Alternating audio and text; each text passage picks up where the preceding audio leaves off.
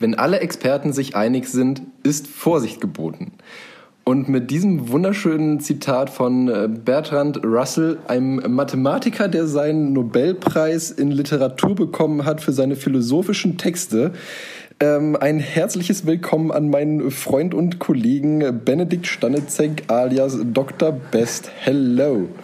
Hallo, hallo, hallo. Aus dem verregneten Aachen möchte ich schon fast sagen. Es war die letzten Tage wirklich ja, fies hier bei dir regnet es, bei mir ist es trocken, dafür fliege ich hier gefühlt fast weg. Also wenn, wenn, hier, wenn ich irgendwann weg sein sollte, ist wahrscheinlich, äh, keine Ahnung, das Internetkastel hier vorm, vorm Haus weggeflogen oder so. Äh, was gab's Neues naja, bei dir? Wie geht's dir? Achso, ich, ähm, ich wollte gerade fragen. Gut, dass du fragst. Ähm, bei mir gibt's nicht viel Neues eigentlich. Ich bin etwas angeschnupft. Ich hoffe, das hört man nicht. Ähm, aber sonst, die Arbeitswoche war unspektakulär. Und ja, ich bin froh, wenn Weihnachten ist. Äh, ich bin auch verschnupft. Gut, dass du es sagst. Ähm, ich hoffe, man wird das Schneuzen nicht allzu doll hören oder wir können es auf ein Minimum reduzieren.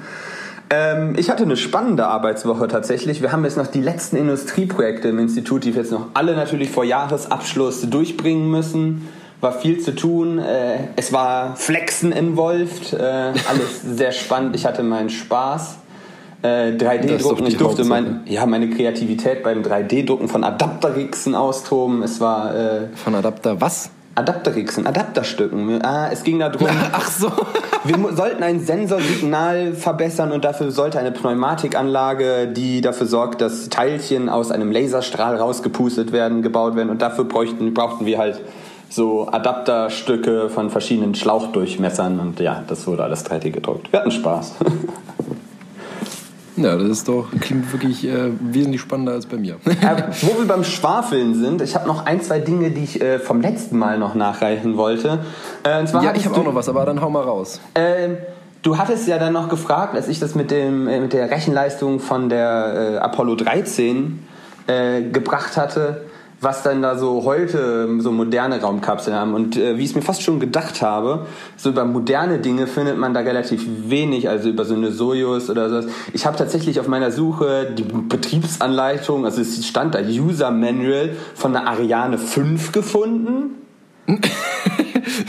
Falls man sowas mal irgendwie zufälligerweise im Garten findet. Ja, ich, ja, ja, schön, dass sie das online stellen, aber jetzt für den normalen Nutzer irgendwie nutzlos. Aber ja, toll, dass es sowas gibt. Gibt es auf der offiziellen ESA-Website. Ganz cool eigentlich. Aber wenig Verrückt. zielführend, da stand sowas auch nicht drin. Äh, was ich tatsächlich gefunden habe, ist was zum, ähm, zu, der, zu den Space Shuttles. Die sind ja jetzt nicht mhm. neu, aber äh, die gab es ja schon seit den 70ern, aber die wurden ja auch immer geupdatet. Da stand äh, was drin und da stand drin, dass die so ungefähr 416 äh, Kilobytes an RAM haben äh, was ja dann doch tatsächlich noch mal ein ganzes Eckchen mehr ist als mein grafischer Taschenrechner, den wir äh, das letzte Mal hatten. Ähm, ja, das stimmt. Der hatte. Und nochmal wesentlich mehr als bei der Apollo-Mission. Ja, deutlich mehr. Also mein Casio hatte ja 61.000 Bytes. Äh, und das, also quasi 61 Kilobytes. Und äh, der, die Apollo-Gedönse 4096 Bytes. Also ja, man hat da schon was draufgepackt. Und jetzt fragt man sich, wieso konnte das Ding zum Mond fliegen und wir tun das heute nicht mehr? Äh, wahrscheinlich ist diese ganze Rechenleistung einfach in Sicherheit geflossen. Vorher hat man einfach gedacht, na, mal gucken, ob es funktioniert. Und ja, heute ist es also dreifach redundant oder sowas. Ja, wahrscheinlich. Ja. Ich meine, heutzutage hast du ja auch nochmal ganz andere Funktechnik und so. Da kannst du wahrscheinlich viel mehr an Rechenleistung auch noch irgendwie outsourcen sozusagen. Ja, ja, das stimmt. Ähm, Ach ja, ich habe, vielleicht hat das, ich weiß nicht, ob das jemand gehört hat, ich habe einen quietschenden Stuhl gehabt. Das Problem habe ich für dieses Mal auch gelöst. Ich bitte um Entschuldigung, das ist mir dann irgendwie nachher aufgefallen, dass das irgendwie unpraktisch war. Aber das Problem sollten wir äh, gelöst haben, denke ich mal. Ja, ich ich habe auch noch äh, zugesteckt bekommen, äh, dass zweimal ein Rettungswagen im Hintergrund zu hören war. Ähm, ich meine, ja, beim Aufnehmen ist es mir überhaupt nicht aufgefallen, aber ja, er war definitiv zu hören, aber dagegen können wir halt auch nichts machen. ich bin ja froh, dass die hier langfahren. Hast du ein bisschen Bespaßung, ne? Irgendwer wird gerettet, auf jeden Fall. Das ist ja toll. Ja, ich, ich muss sagen, ich höre es eh nicht mehr, weil ich es jeden Tag zu Ich wollte gerade sagen, ja. da bist ja. du wahrscheinlich ein bisschen geschädigt. Ja, wollen wir starten? Also was haben wir eigentlich heute? Halt, halt, halt. Ich, ich, ich habe ja auch noch was zu ergänzen. Ach, du hast auch noch was zu starten. ergänzen. Ich hatte, ich hatte, du hast doch gerade Ja, was ja, schon genau. ergänzt. Ich habe ich hab auch noch, ähm, noch eine Ergänzung sozusagen bekommen, die letztendlich nicht super viel Neues eigentlich enthält, aber nochmal ähm, unterstützend sozusagen für dein Resümee von der ähm, CO2-Bilanz, sage ich mal, von Elektroautos heutzutage ist. Da gab es nämlich von dem, ähm, ich, ich weiß jetzt leider, habe schändlicherweise mir nicht aufgeschrieben, äh, wie genau ähm, dieses Institut heißt. Es ist äh, die Swedish Energy Agency IVL beziehungsweise IVL. Wie sind sie auf den Ähm, Namen gekommen? Naja. ich habe keine Ahnung.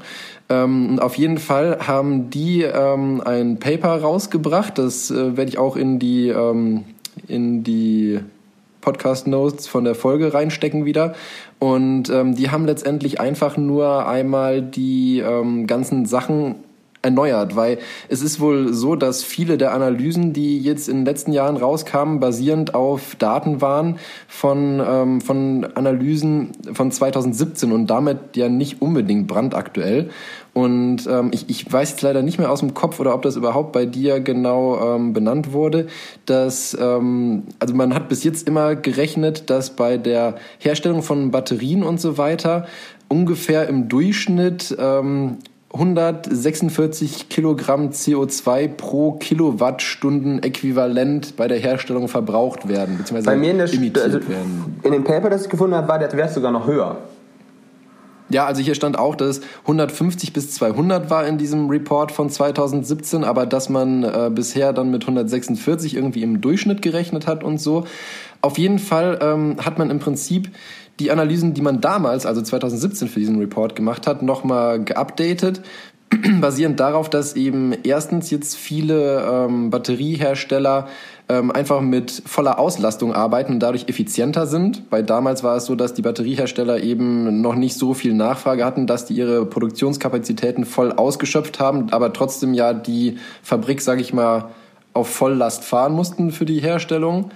Ähm, und dazu kam noch, weil zum Beispiel VW war das, glaube ich, soweit ich weiß, die ein Batteriewerk in China oder so jetzt haben und die wollen oder haben das schon, das weiß ich jetzt gar, gar nicht, wie da der Stand ist, ähm, dieses Unternehmen auch verpflichten, die für die Batterieherstellung ausschließlich 100% Ökostrom zu nutzen. Ja, ja, ja, Wodurch ja, ja. ja, ja, ich weiß, das ist VW natürlich sagt alles... immer die Wahrheit. Immer. Genau. Nee, ähm, aber ich meine, wenn es schon nur in die Richtung geht, ist es ja gut. Und, ähm, Ja, das würde ja quasi drin nur stand- unterstützen, dass es äh, besser wird. Also Genau, wird dass eben je, je mehr erneuerbare Energie, desto besser. Ähm, auch noch ergänzend, das ähm, war bei dir ja so ein bisschen ausgeklammert bewusst, ähm, steht hier noch, dass, ähm, dass in den neueren Batterien der Anteil an Kobalt tendenziell abnimmt und mehr durch Nickel ersetzt wird oder wurde. Und die für die Nickelherstellung beziehungsweise ähm, letztendlich Gewinnung aus den Erzen und so weiter wesentlich weniger Energie notwendig ist als äh, fürs Kobalt oder Kobold, wie man auch immer es nennen mag. und ähm, das Naja, spielt dann das auch ja nochmal. Batterietechnologien. Die wird sich wahrscheinlich in den nächsten Jahren bis Jahrzehnten ja sowieso Eben, ändern. genau, aber Vielleicht brauchen das wir das halt überhaupt noch- gar nicht mehr. Überhaupt. Genau, aber, aber das war ja eben auch was, was noch mit da, also da besonders damals in die Bilanz floss. Auf jeden Fall, ähm, also dieses Paper ist, glaube ich, 19 Seiten lang. Ich habe versucht, das möglichst äh, runter zu kondensieren. Letztendlich kommen sie zu dem Schluss, dass man aktuell mit äh, nur noch 60 Kilogramm CO2-Äquivalent pro Kilowattstunde rechnen kann bei der Herstellung, was ja eine deutliche Reduktion darstellen würde. Ja, dann würde sich das ja noch viel früher lohnen und viel Genau. besser funktionieren. Genau, also sprich, das äh, ist im Prinzip nochmal dein Argument sozusagen untermauert, beziehungsweise das, was du da letztendlich rausgefunden hast. Naja, die Forscher da haben sich ja die Hintertür tatsächlich offen gelassen, dass sie halt gesagt haben, über die Zeit sind die Werte sowieso ja nicht belastbar, weil sie sich logischerweise alle verbessern. Also ist das quasi jetzt noch ein weiterer Punkt, den man quasi da äh, in die in die Gleichung mit einfließen lassen kann und sagen kann, es geht sogar noch viel schneller, als wir gedacht haben. Genau, wir, wir, lohnt. wir sind doch besser als gedacht. Oh, wow, oh, das wir, war jetzt aber ein steepes Statement. Ja. Gut, Ja, nee, ähm, das war eigentlich auch schon, Folge. was ich noch ergänzen wollte. Genau, nun, nun zum Inhalt dieser Folge. Ach du Jemine. Was hast du an Themen mitgebracht? Äh, ich äh, habe äh, so eigentlich zwei Themen mitgebracht und mein erstes Thema heißt eigentlich äh, tote Dinos für Vegetarier. Aha, Ja, ja, aha, gut, ne? da, da bin ich ja mal sehr gespannt, was sich dahinter verbirgt. Und das zweite nennt sich A Speed Hasn't Killed Anybody. Oh, das klingt, das, das klingt ja schon fast nach einem Spielfilm.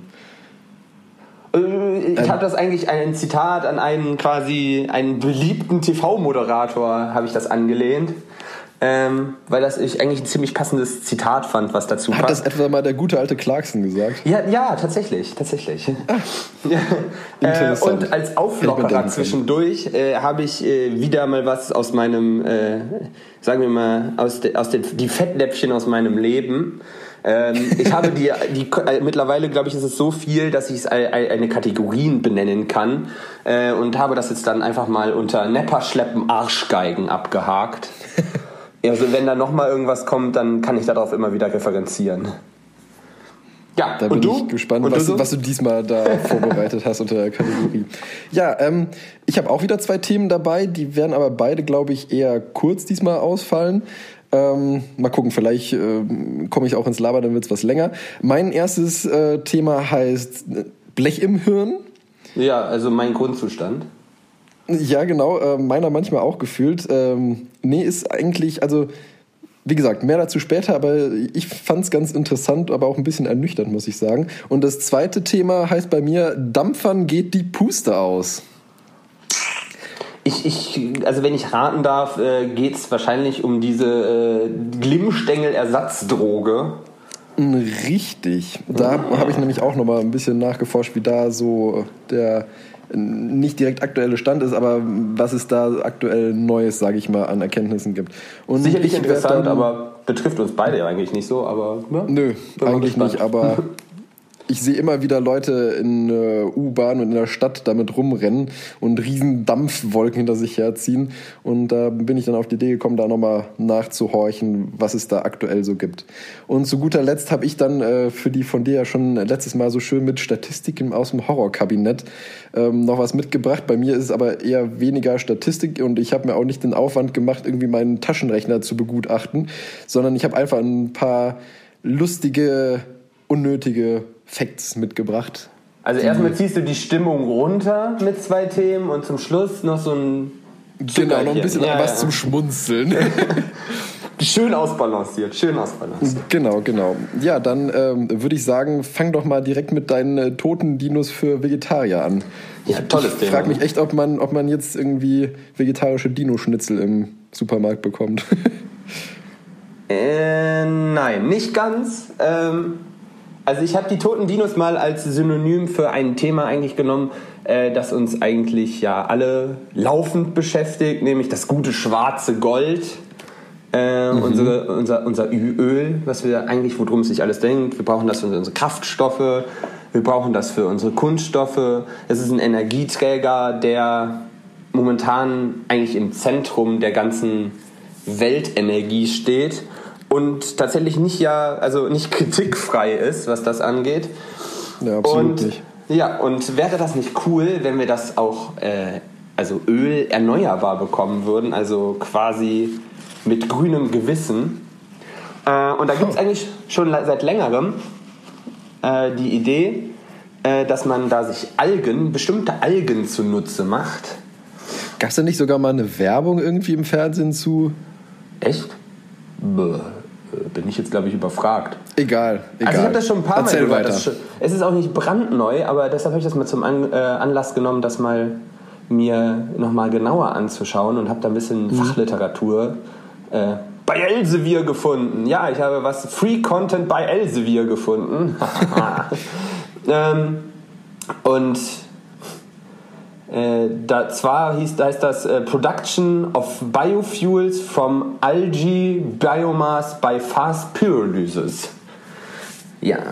Okay. Äh, eigentlich auch in, in Reminiszenz an unseren Podcast-Titel äh, mixen die da äh, sogenannte Lipidalgen und bekommen da so einen Slush halt raus, aus dem man Kohlenwasserstoffe quasi gewinnen kann, die für die Petroleumindustrie dienen können. Also aus denen kann man halt verschiedene Derivate von halt festem Brennstoff cool. über äh, Gase, entzündliche Gase, also Erdgas quasi, Biogas, äh, bis hin dann tatsächlich auch zu so einem Erdölersatz äh, gewinnen kann. Und das wäre ja eigentlich ziemlich cool, weil die kann man züchten und dann hätte man halt äh, quasi grünes Öl.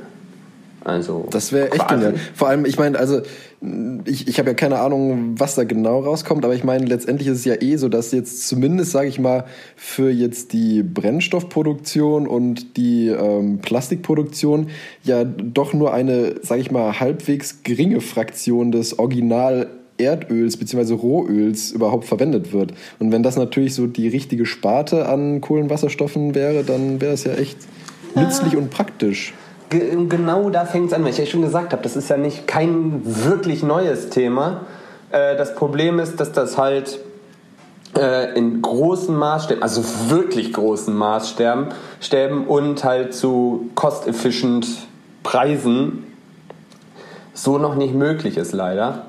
Also an der ja, okay. Uni in Reaktoren kann man das schon machen, aber es lohnt sich vor allen Dingen noch nicht, weil momentan äh, hier, hier, also die haben sich jetzt hier darauf bezogen, äh, dass halt äh, das Rohöl, was man so fördert, da so 55 US-Cent pro Liter und da kann man halt damit mhm. noch nicht mithalten. Und solange das halt nicht der Fall ist, äh, ja, ist das halt unsexy quasi.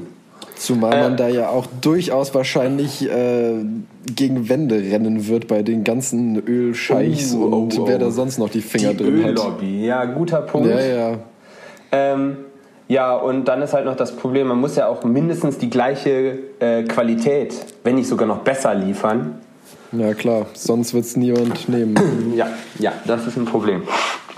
Und äh, genau eben um diese cost-efficient, dieses cost-efficient und äh, für die größten Mengen das zu schaffen, hat man halt diese Fast Pyrolysis äh, sich mal da angeschaut. Ähm, wie man das schon am Namen hört, so geht es irgendwie schnell und irgendwas wird verkokelt. Äh, aber da gehen wir später noch drauf an. Und das, dieses Verfahren soll das Ganze halt wirtschaftlich machen. Ähm, ja. Und wie gesagt, diese Mikroorganismen, die da benutzt werden, das sind halt so pff, äh, Lipid. Algen. Ich bin kein Biologe, äh, von daher muss man sich da muss man da ein bisschen mich entscheiden, wenn ich da vielleicht ein bisschen un, ungebildet wirke, aber das ist, äh, für mich reicht das, wenn ich hier lese, das sind Algen, die halt äh, in ihrem Stoffwechsel halt Öl, oder Lipide produzieren und die halt einlagern, äh, um halt so ihre Energie zu speichern. Weil es ja nicht ganz unähnlich also, im Prinzip wie der dicke Mensch, der seinen Burger auch in Lipiden ansetzt. ja, aber im Gegensatz zu, de, äh, zu, zu dem darf man die schreddern. ja, also, ja, erzähl weiter, ich gehe darauf nicht näher ein. Ja, äh, in den nachfolgenden Kapiteln erklären sie dann so ein bisschen, wie man die eigentlich, ähm, ähm, also dass nicht ein unerheblicher Kostfaktor dabei halt ist, weil das, die toten Dinos, die lagern da ja seit ein paar Milliarden Jahre und äh, die kosten einen ja nichts, man muss das Zeug ja nur da rausnehmen und die Algen wollen halt ein bisschen betüdelt werden, äh, damit ja, sie schön wachsen. Äh, und die, also äh, das Schwierigste, also besten wäre halt, wenn man die im Meerwasser oder so in so einen See werfen kann und dann wachsen und gedeihen die.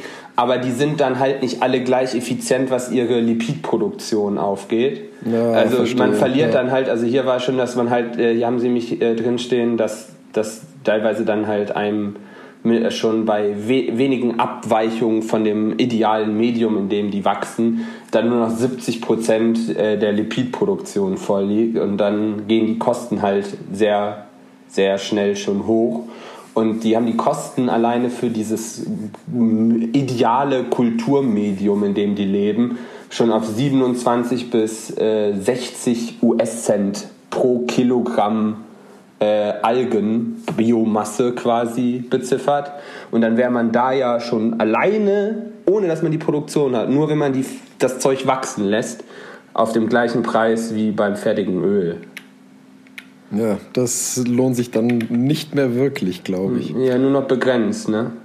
Ja. Ähm, und eigentlich äh, kann man da schon sehen, worauf wir eigentlich dazu steuern, dass das halt, äh, wenn man sich anschaut, dass wir in den letzten 38 Jahren äh, ist unser Energiebedarf eigentlich ähm, um 99 Prozent gestiegen. Also in den letzten 40 Jahren haben wir unseren Energiehunger verdoppelt.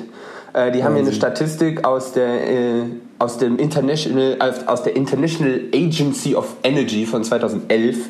Okay, aber das lassen wir verstehen. Von 1973 bis 2011 äh, ist unser, also unser Erdölhunger von 6,111 auf 12,150 Millionen Tonnen gestiegen. Ja, das ist halt viel. Ja. Äh, und aber, das aber steigt halt eigentlich hatten die eigentlich auch äh, da ein Statement von sich gegeben, wie viel denn da dann der Liter in Anführungszeichen Bio-Rohöl, sage ich jetzt mal, kosten würde? Äh, nee, nö, also hier steht jetzt nichts. Ähm, Weil ich meine, es wäre ja insofern interessant. Das ist schon komische Terminologie, da stolper ich jetzt gerade viel mehr drüber. Ja, ich, ich weiß nicht, wie ich das sonst nennen soll. Ich meine, das ist ja eine Form von Basisöl. Oh, Bio, ähm, ich krieg schon Kotzen. nee, äh, weil ich meine, jetzt in der Politik gibt es ja jetzt aktuell Pläne mit äh, mehr Besteuerung von Benzin und so weiter. Da könnte natürlich dann schon sein, ich meine, klar, der Rohstoff an sich für die Herstellung würde dadurch nicht teurer werden, aber wenn letztendlich das äh, Produkt, was beim Verbraucher ankommt, dann bedingt durch äh, Steuern oder was auch immer äh, genauso teuer wäre, wie dann, sage ich mal, der in der Rohversion teurere Grund, die teure Grundsubstanz, dann könnte man ja trotzdem dahin gehen, dass es äh, annähernd konkurrenzfähig wird. Ich meine, klar, die, die Marge für die, die es äh, vertreiben, wäre natürlich wesentlich geringer. Ähm, Jetzt bist du wieder genauso wie bei mein, den E-Autos in so einer politischen Ebene und da traue ich mir keine wirkliche Aussage zu.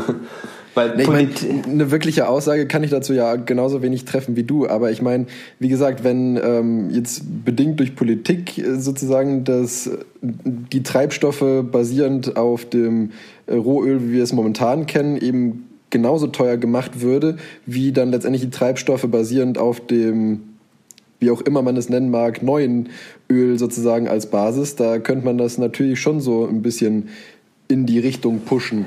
man meine, könnte Anreize die, schaffen, aber man könnte bei sehr vielem Anreize schaffen. Ich meine, man macht das ja auch schon bei Elektroautos, die werden ja auch subventioniert. Das ist ja im Prinzip nichts anderes. Ja, und gleichzeitig subventionieren wir auch Billigflüge. Ja, okay, also. Ja, sicherlich ja. ist das möglich, wenn man will. Ähm, ja, ja, aber. Du hast, glaube ich, mit der Lobby schon echt einen wunden Punkt erwischt. Ja, ja, das wird wahrscheinlich das größte Problem an der ganzen Geschichte sein. Also ja, was hier halt auch noch drin stand, dass es halt ein großes Problem ist, also man kriegt das halt in Versuchsmaßstäben, kriegt man das halt qualitativ hochwertig und so gut hin, aber halt nicht, also hier stand nichts davon, dass man das halt in also so Raffineriegröße machen kann. Ja, gut, aber ich meine, ähm, aller Anfang ist ja klein. Ne? Die ersten Leute, die Benzin hergestellt haben, werden auch nicht direkt so ein äh, riesen Raffineriewerk dahin gebombt haben. Ja, also eigentlich, wenn man schon die Forschung mehr subventionieren würde, dann ja, gut. wäre man da ähm, schon. Okay, ja, ähm, ich habe tatsächlich noch was. Äh, die Pyrolyse. Äh, und da war, das war ja der Punkt, dass man äh, da noch günst, günstig die verarbeiten kann, diese Bio, Biomasse. Sie nennen es immer nur Biomasse, wahrscheinlich um die armen kleinen Algen nicht zu nah an sich ranzulassen. ähm, und das ist halt der günstig möglichste Prozess. Es gibt da sehr komplizierte Prozesse, die haben sie da auch beschrieben, aber die habe ich jetzt mal einfach auf, ausgelassen. Das ist der einfachste mögliche, nämlich man nimmt diese Biomasse, und erhitzt die auf 400 bis 800 Grad und erreicht dadurch dann eine Auftrennung der äh, Kohlenwasserstoffe, so dass man dann halt ähnliche Produktaufteilung wie in einer Destillationskolonne eigentlich erreicht, nämlich eine Gasphase, eine flüssige Phase und eine feste Phase. Ähm, mhm. Und damit kann man dann halt weiter arbeiten. Ähm, Und dann kommen da halt äh, diese, also wenn man dann das, was man da halt in der Pyrolyse bekommen hat, dann halt wieder abscheidet, dann hat man auch wieder so Endprodukte. Und das ist ungefähr äh, dann so aufgeteilt, dass man dann 15% Gas hat, äh, 75% flüssige Phase und 10% feste Phase. Äh, das jetzt für diese Fast-Pyrolyse ist, wenn du jetzt andere ähm, Verfahren hast, dann sieht, sieht diese Zusammensetzung halt wieder anders aus. Da könnte man nämlich dann äh, die Prozentanteile in verschiedene Richtungen verschieben, wie man das gerne hätte. Zum Beispiel, wenn man, äh, also wenn man halt mehr Gas haben möchte oder mehr feste Phase, dann könnte man halt den Prozess variieren. Äh, aber das führt jetzt, glaube ich, auch zu weit, wenn man das, wenn ich das auch noch alles äh, also sozusagen einfach nur das Ganze anpassen, je nachdem, was man letztendlich mit den Produkten da weitermachen will. Je nachdem, ob man damit keine Ahnung, ein Gaskraftwerk befeuern will oder Sprit oder Plastik oder was auch immer. Ja, einfach nach Bedarf oder nach Marktlage oder was man gerade für so einen Auftrag ja, bekommen hat. Ja. Also das ist, ich wollte damit nur sagen, es gibt Möglichkeiten, also dass man nicht einfach Pyrolyse und dann kommt da irgendwas Festes raus, sondern man hat tatsächlich da prozessbasiert Möglichkeiten, äh, das zu steuern, was man da rausbekommt, so anteilig. Ja, das ist ja ähm, echt praktisch eigentlich. Äh, und tatsächlich, weil ich ja eben schon mal angewandt dass das schon ausprobiert wird und sowas, ähm, habe ich nämlich immer, da äh, haben sie äh, hier in, der, in dem Buch halt äh, das äh, Ufino Agronegocio Biofuels Center äh, genannt. Das ist ungefähr 300 Gibst du Kilometer. Namen hast du dir gerade ausgedacht? Nee, den gibt's wirklich. Ich habe das gegoogelt. Das liegt 300 Kilometer nördlich von Sao Paulo in Brasilien irgendwo. Aha, okay. Also so in Dann Landesinneren. äh, und da haben sie nämlich tatsächlich so, äh, da, hier gibt es so ein nettes Foto von diesen Zuchtanlagen, da haben sie die halt schön betüttelt, also da haben sie dieses Optimal Kulturmedium und mit äh, aufgepasst, da nicht zu viel Sonne rankommt, also nicht zu viel UV-Strahlung, dass es denen halt schön gut geht äh, und haben die dann abgeerntet äh, und dann mal in so einen Reaktor geschmissen. Äh, die Biomasse, die sie reingetan hatten, hatte 12% Feuchtigkeit. Das scheint ein wichtiger Parameter zu sein, aber da muss man wahrscheinlich die Prozesse da genau verstanden haben. Der Reaktor war bei ungefähr plus minus 15, 485 Grad, äh, hatte ein bisschen was über Atmosphärendruck also, äh, und 5, 17 Kilogramm pro Stunde von diesem Bioma Biomasse hat man da eingegeben und das hat man dann mit 1,7 Kilogramm pro Stunde Luft vermischt, weil das muss die, irgendwas muss das ja erhitzen.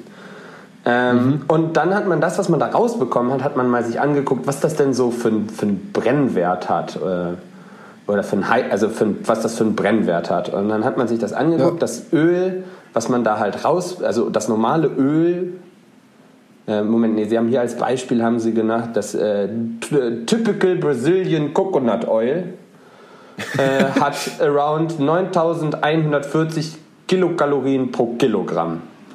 Da war ich auch schon mit unzufrieden, weil so eine Einheit, das ist halt eine antiquierte Einheit. Ähm, ungefähr, ich habe dann mal noch mal ein paar Beispiele. Eine Kalorie sind ungefähr 4184 Joule. Das ist ja dann, wenn man dann auf SI-Einheiten kommt. Und wenn man das jetzt nochmal äh, noch mal umrechnet, dann ein besseres Beispiel, unseres typisches Benzin, was wir an der Zapfsäule kriegen können, das hat ungefähr 40,1 bis 41,8 Megajoule pro Kilogramm.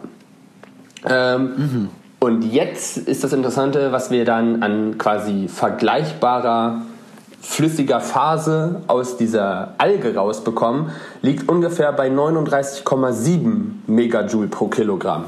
Also. Das ist ja gar nicht schlecht. Richtig, das ist gar nicht mal so weit ab. Das ist voll gut. Eben. Also es geht ja. definitiv in die richtige Richtung. Und das Tolle ist, alles, was dann ja noch übrig bleibt, weil die feste Phase, die dann halt übrig bleibt, wenn man das alles verbrannt hat, also verkohlt hat, äh, dann bekommt man logischerweise was Kohlenähnliches raus. Und das hat dann auch immer noch 4000 Kalorien pro Kilogramm übrig. Also könnte man das, kann man das auch noch ja. benutzen. Also da ist ziemlich viel, da liegt viel Energie rum, sagen wir mal so. Und wenn man es richtig anstellt, äh, und jetzt sagen wir mal, das schafft, dass man die, äh, diese Algen so hinkriegt, dass sie in normalem Salzwasser unter Sonnenstrahlung wachsen und mhm. gedeihen, dann hättest du ein ziemlich großes Potenzial an alternativen, äh, kohlenstoffemissionsfreien äh, Energieträgern. Ja, ich meine, also da ja sozusagen die, die Basisergebnisse ja durchaus äh, konkurrenzfähig sind, geht es ja jetzt salopp gesagt ja eigentlich nur noch um die Prozessoptimierung. Dass du das Ganze Das müsstest du mal unsere, unseren Verfahrenstechnikern sagen. Es geht nur noch um die Prozessoptimierung. Ja, ja ich, ich weiß, dass es schwieriger ist, äh, als man jetzt einfach so das Ganze daher sagt. Aber ich meine, letztendlich hast du ja zumindest schon mal einen Ausgangsstoff und letztendlich ein Produkt, was du definitiv nutzen kannst. Ja, ja, da, da, ist, äh, da ist was zu tun. Da kann es ja, weitergehen. Da ist definitiv Potenzial drin. Ja. Interessant, interessant. Damit bin ich fertig. Sehr schön. Ja, ich frage mich nur gerade, wie du, was du genommen hast, um von diesem Thema, Thema auf den Titel Tote Dinos für Vegetarier zu kommen. Erd, ja, Erdöl, tote Dinos. Ja, ja, ich habe es schon, schon verstanden, aber trotzdem sehr schöner Titel auf jeden Fall für dieses Thema. Ich fand's auch Chapeau. Toll. ja, hast du gut gemacht. Ähm, ja, ich würde direkt einfach mit meinem Thema jetzt äh, flux weitermachen, weil von toten Dinos komme ich beim besten Willen auch nicht zu Blech im Hirn. Ja, ähm, rechtfertig ist einfach damit. Genau, dass du Blech im Hirn hast, weil du auf so einen Titel gekommen bist. Jetzt haben wir die, die haben, jetzt haben wir die Brücke dahin. Ja, ähm, schön. nee, also Blech im Hirn, was ich damit meine oder was dahinter steckt. Und zwar war jetzt ja, also mittlerweile, so wie ich es zumindest mitbekommen habe, hat sich die ganze Diskussion, sage ich mal, ja wieder ein bisschen beruhigt, beziehungsweise es ist nicht mehr ganz so in aller Munde. Aber es ist ja gar nicht so lange her, dass da der Aufschrei kam mit äh, Aluminiumsalze und wir werden alle blöd und das macht Alzheimer und so weiter. WLAN-Strahlung, Chemtrails, ich sehe. Ja, aber das ist ja noch was ganz anderes. Nee, ja, ähm, so, ja, natürlich. Aber ich bin ähm, einfach nochmal darauf gestoßen und habe mir gedacht, so, hm, okay, ähm, da habe ich jetzt lange nichts mehr von gehört und äh, gibt es da irgendwas Neues eigentlich auf diesem Themengebiet, sage ich mal, was sozusagen ähm, mehr Licht ins Dunkle bringt, weil da war ja äh, gefühlt alles nur, also damals zumindest alles Halbwissen beziehungsweise Meinungsmache ja auch ein bisschen böse gesagt, sage ich mal. Und ähm, da habe ich mal geschaut und es gibt jetzt tatsächlich halbwegs aktuell, ich glaube aus dem September oder so diesen Jahres, ähm, gab es einmal eine Empfehlung beziehungsweise was Neues vom Bundesinstitut für Risikobewertung. Oh, schön. Und äh, ja. Ich wusste gar nicht, dass es sowas ähm, gibt.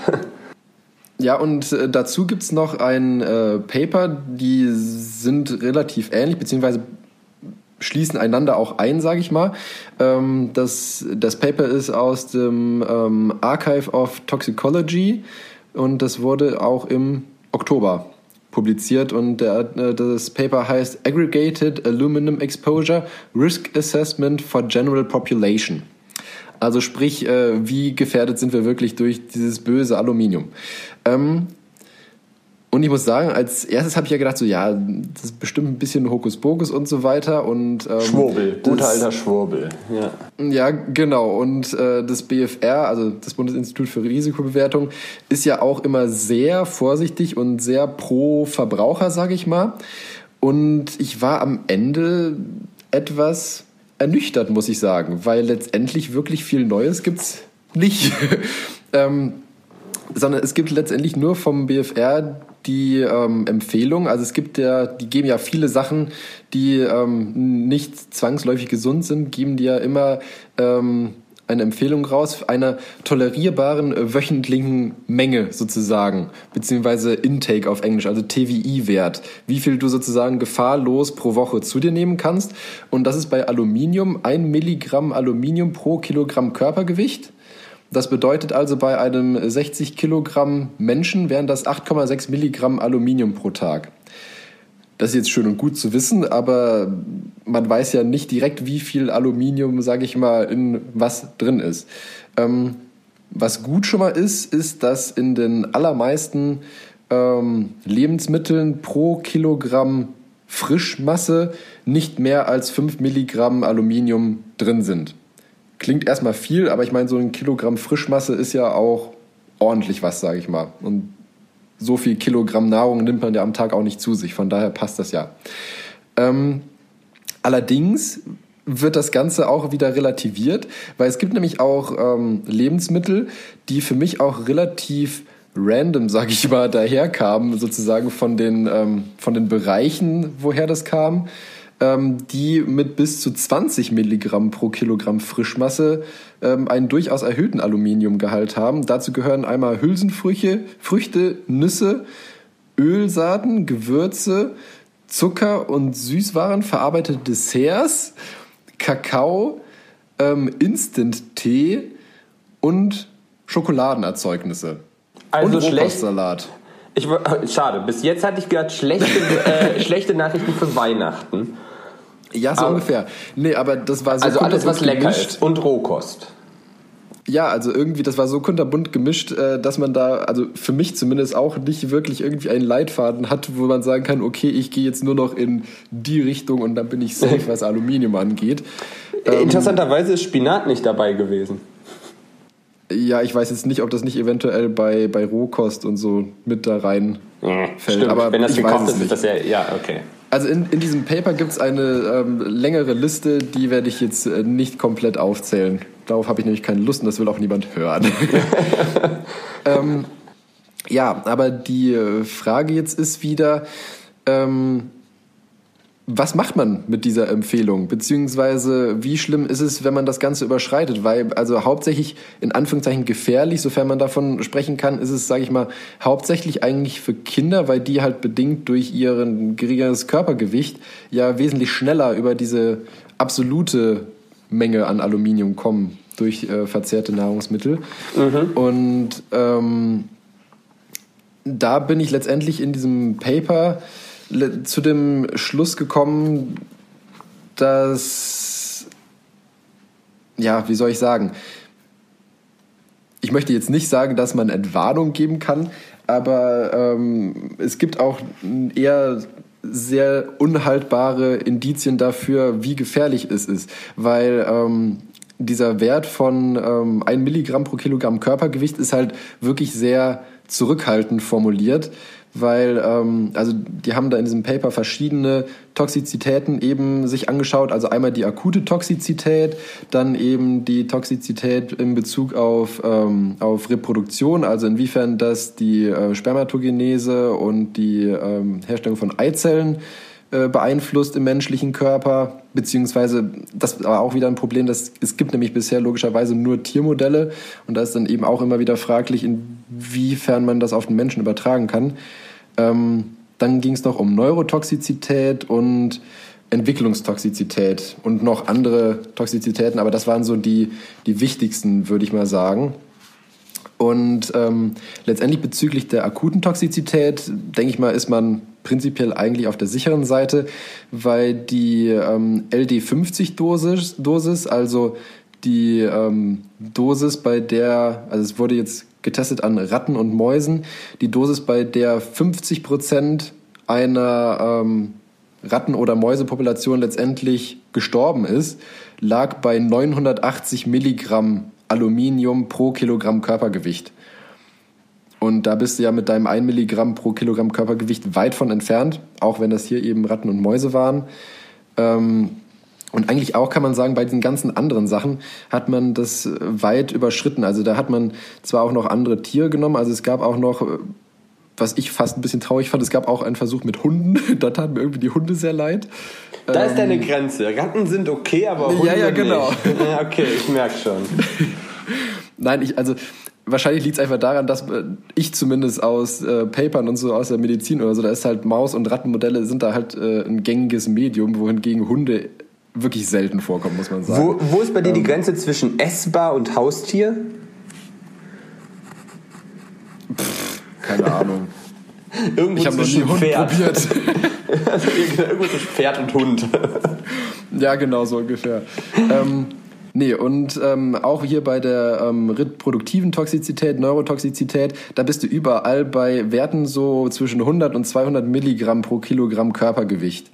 Und ähm, generell sozusagen, was man, ähm, was in den Versuchen bei diesen Toxizitäten generell rausgekommen ist, da arbeitet besonders, ähm, besonders in Amerika arbeitet man mit diesem Wert immer ganz gerne, also letztendlich wird er auch ins Deutsche nur übersetzt, ähm, sogenannte Lowell und Knowles heißen die. Das steht für letztendlich ähm, nichts anderes als einmal, Moment, ich muss mal gerade gucken, dass ich hier nichts Falsches erzähle. Ähm, Lowell Gute ist Sache. lowest, ist lowest observed adverse effect level und Null ist einfach ähm, non-observed adverse effect levels. Also einmal das Level sozusagen, also das, die niedrigste Dosis, bei der man letztendlich äh, toxische Wirkung oder Nebenwirkungen bei Medikamenten zum Beispiel beobachtet hat und Non ist eben, wie der Name schon sagt, dass man bis zu dieser Dosis keinerlei ähm, Beobachtungen machen kann, konnte. Und diese lowest adverse, ähm, observed adverse äh, Level war eben bei 50 ähm, Milligramm Aluminium pro Kilogramm Körpergewicht.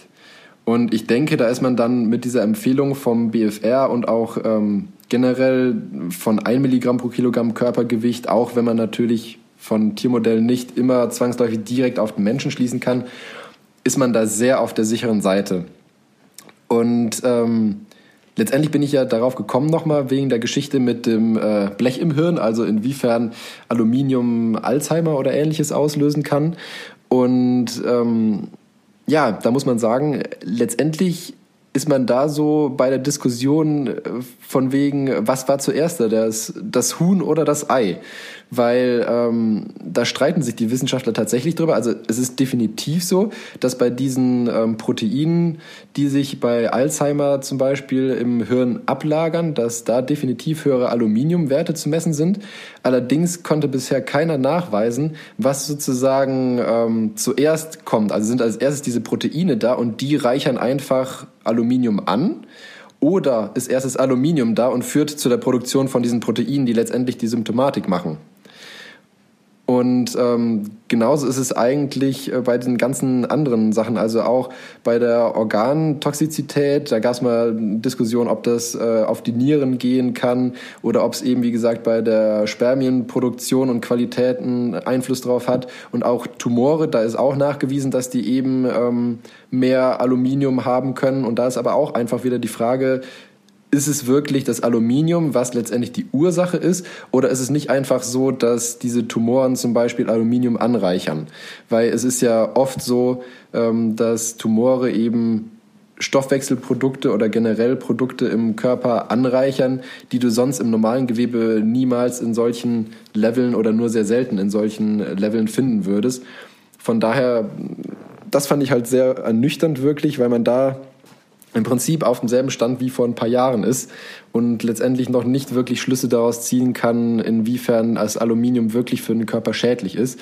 Und wo ich wirklich noch etwas enttäuscht war vom Bundesinstitut für Risikobewertung, normalerweise geben die ja wirklich äh, gute Tipps, sage ich mal, wie man sich verhalten kann und so und versuchen ja auch den Verbraucher wirklich zu schützen.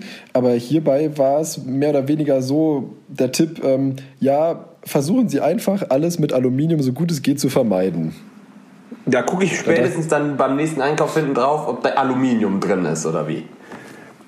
Ja, das wirst du wahrscheinlich noch nicht mal schaffen. Deswegen, also dieser Tipp ist im Prinzip relativ nutzlos. Ja, das hatte ich damit implizieren wollen, weil da steht doch irgendwie. Ja. Ich habe noch nie gesehen, dass hinten kann Spuren von Aluminium enthalten oder wie. Mein Deo ist nee, aluminiumfrei, aber das esse ich ja nicht. Nee. Ja gut, aber da ist auch wieder der Punkt, also man hat herausgefunden, dass sozusagen die äh, Resorption bzw. Absorption, ob du es oral aufnimmst oder auf die Haut aufbringst, Ja, dass das ja.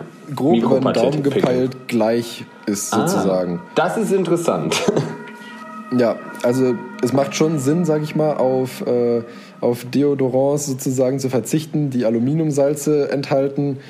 Aber letztendlich über die wirklichen Auswirkungen kann keiner so wirklich eine hundertprozentige Aussage treffen. Ist jetzt wenig Okay. Neues, aber ich fand es ganz interessant, einfach mal, äh, inwiefern da geforscht wurde und wie gefährlich es jetzt wirklich ist. Also es braucht sich letztendlich keiner in die Hose machen, aber vorsichtig wäre ich trotzdem weiterhin. Was habe ich mitgenommen? Äh, es kommt auf die Dosis an. Und, genau, die Dosis äh, macht das Gift. Ja, genau. Und ich weiß nicht, ob ich Schokolade essen darf, wenn ich noch Kinder kriegen möchte. Ja, du darfst ja Schokolade essen. Yay! nice. Finde ich gut. Ja, keine Ahnung, das ist die, doch eine beklemmende Stimmung jetzt hier. Äh, und ich hab, deshalb habe ich jetzt meinen, meinen kleinen Auflockerer, glaube ich, äh, zwischendurch jetzt hier mal angesetzt. Ähm, aus der neu geschaffenen Kategorie Nepper, Schlepper, Arschgeigen.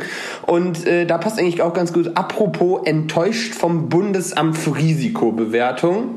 Die Deutsche Bahn ist ja quasi auch ein Bundesamt. War mal. äh, und äh, da ist mir letzte Woche wieder was passiert, wo ich, wo ich mir gedacht habe, wieder...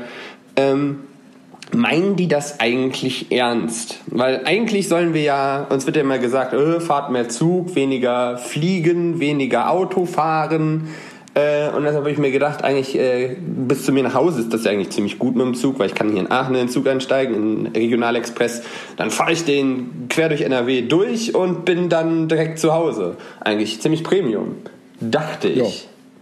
Äh, und hin bin ich auch noch zurück. Also ich bin äh, in meiner Heimat eigentlich sehr gut gekommen mit dem Zug. Hatte dann abends eine Weihnachtsfeier dort äh, und wollte am nächsten Tag wieder nach Aachen zurück, äh, weil ich habe ja noch hier äh, Stuff to do. Äh, und bin dadurch dann vormittags gefahren.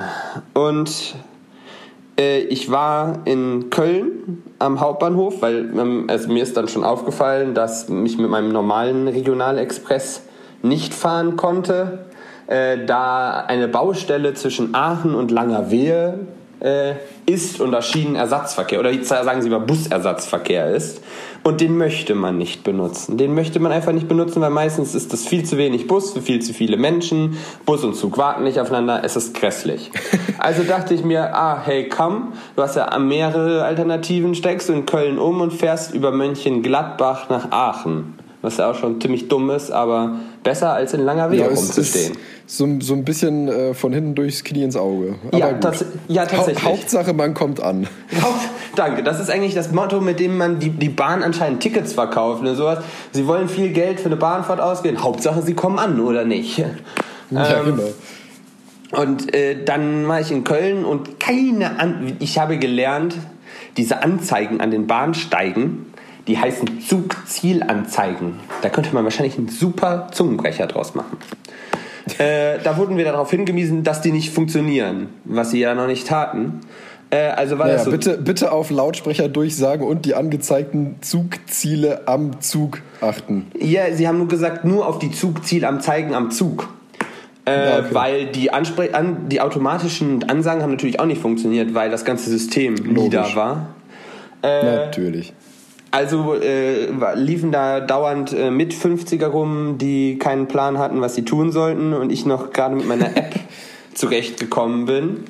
Ähm, und habe dann meinen richtigen Zug gefunden äh, und bin dann Richtung Mönchengladbach gefunden, gefahren und dann dämmerte mir schon, was das Problem sein könnte. Nachdem der RE1 Verspätung hatte und mein Zug auch Verspätung hatte, es war Bundesliga. Oh no. Ja, und warum sollte man Sonderzüge einsetzen, wenn oh. Millionen von Menschen durchs äh, Ruhrgebiet fahren wollen, um da sich Bundesligaspiele anzugucken? Äh, ja, wir sind dann irgendwann in Mönchengladbach angekommen. Zu spät, sodass ich meinen Anschlusszug von da aus wieder Richtung Aachen verpasst habe. Ähm, und dann saßen wir irgendwann in einem Zug, der dann irgendwann spät, ah nee, der, der, der ist ausgefallen dann, der war nicht zu spät. Wir standen am Gleis und dann sagten sie einfach, fällt heute aus und dann stehst du da. Und dann habe ich auf den nächsten RE4 gewartet, genau so war das. Äh, und auf der Fahrt dann nach Aachen sagte man mir so, ja, es ist übrigens auch eine Baustelle zwischen Herzogenrath und Aachen, also auf der anderen Seite.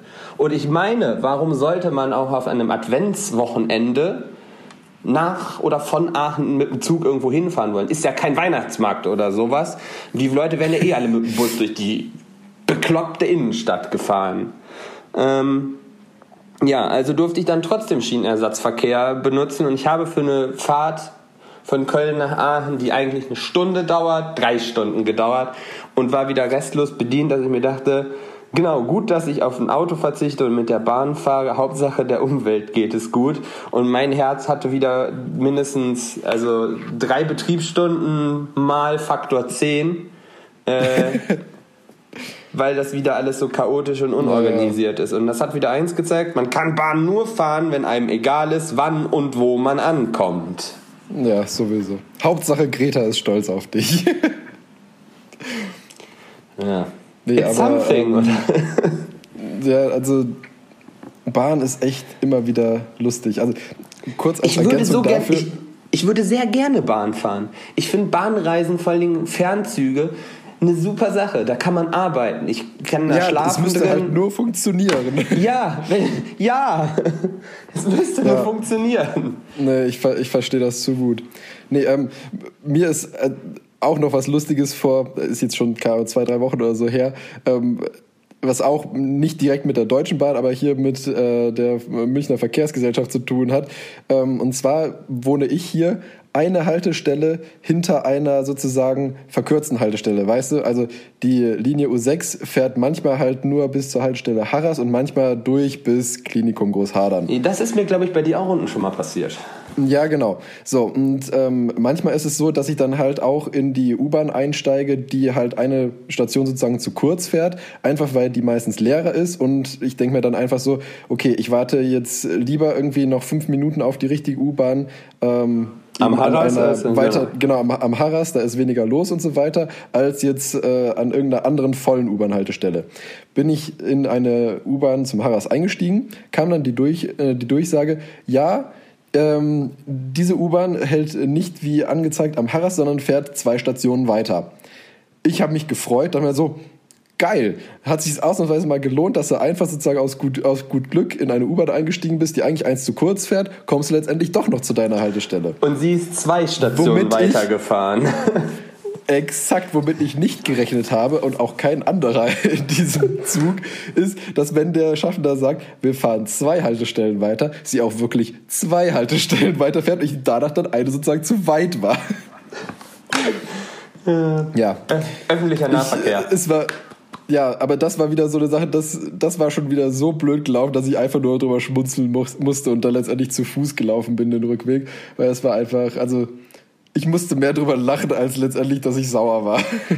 Ja, also warum ich mich eigentlich über so Sachen bei der Bahn aufrege, ist eigentlich nur, ich würde sie so gerne wirklich zuverlässig nutzen. Ich würde es gerne, aber ich ja. kann es nicht. Und das ja. nervt mich. Das nervt mich ungemein, weil Zugfahren wäre so eine tolle Fortbewegungsart, wenn es nicht mit der Bahn wäre. Ja. Also naja, halt wir fest, ich mag Züge, aber keine Bahn, nicht die Bahn. Genau. Das macht es in Deutschland nicht unbedingt. Mein Schienenfahrzeugtechnik-Prof wäre stolz auf mich. Dem habe ich nämlich in meiner Vorlesung an den Kopf geworfen, dass Züge keine Zukunft haben. Dabei meinte ich, die Bahn hat keine Zukunft. ja, da hast du, hast du aber gut gemacht. Ich habe die Weil Klausur ich, bestanden. das ist das Wichtigste.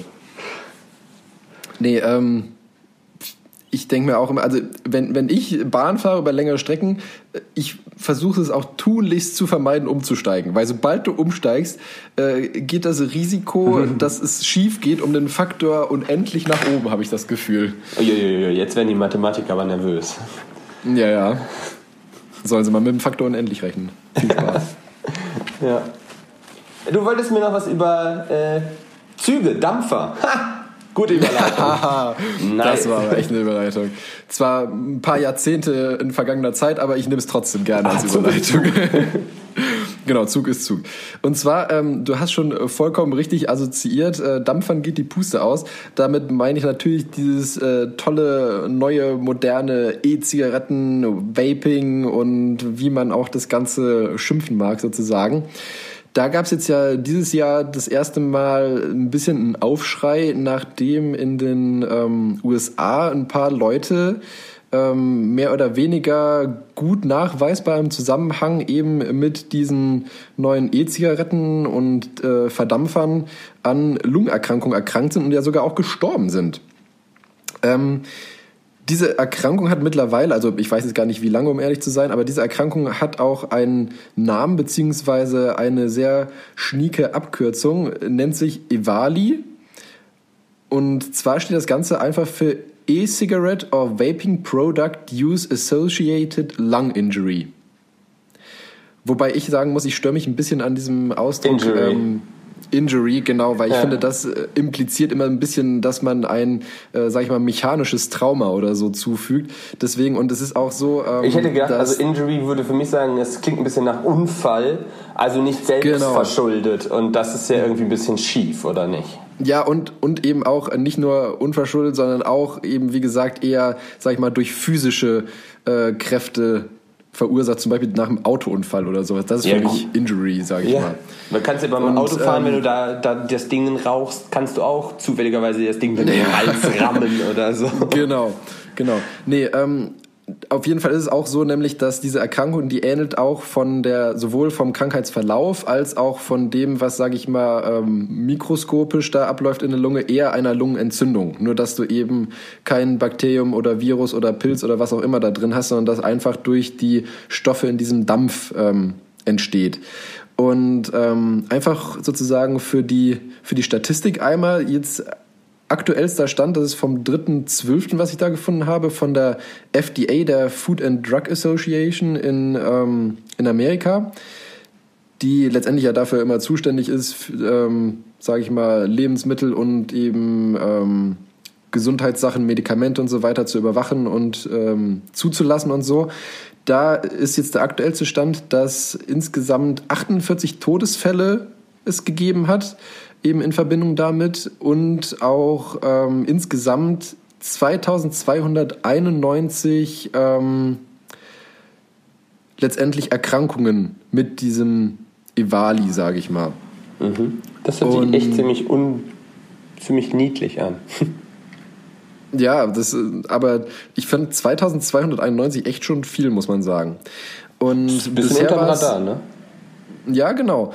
Und ähm, bisher war es immer so, dass man zwar immer wieder untersucht hat und so, aber letztendlich nichts so richtig gefunden hat, was äh, man als äh, als schuldiges Mittel, sage ich mal, in diesen Liquids, die man ja in diese Dampfer da reintut, ähm, als schuldigen Faktor, sage ich mal, finden konnte.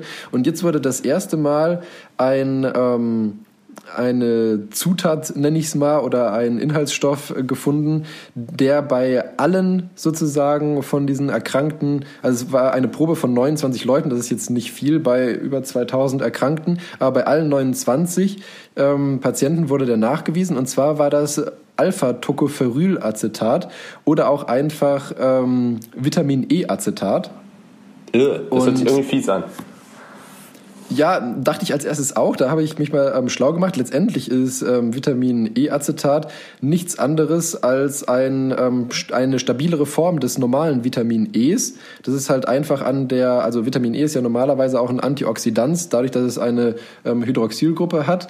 Und diese Hydroxylgruppe ist dann halt einfach mit äh, Essigsäure verestert und dadurch ist dieses ganze Molekül wesentlich stabiler. Es ist weiterhin eine ölige Substanz und ähm, lässt sich wesentlich einfacher in der Industrie auch verarbeiten, also auch in Nahrungsergänzungsmitteln und so weiter, wo dann Vitamin E und so draufsteht, ist oft dieses, ähm, dieses Acetat eben drin, weil es einfach stabiler ist und erst im Körper dann ins aktive Vitamin E überführt wird. Weil Keine die Zwischen- Anti Kleine Zwischenfrage. ja, Antioxidantien, warum sind die gut für mich?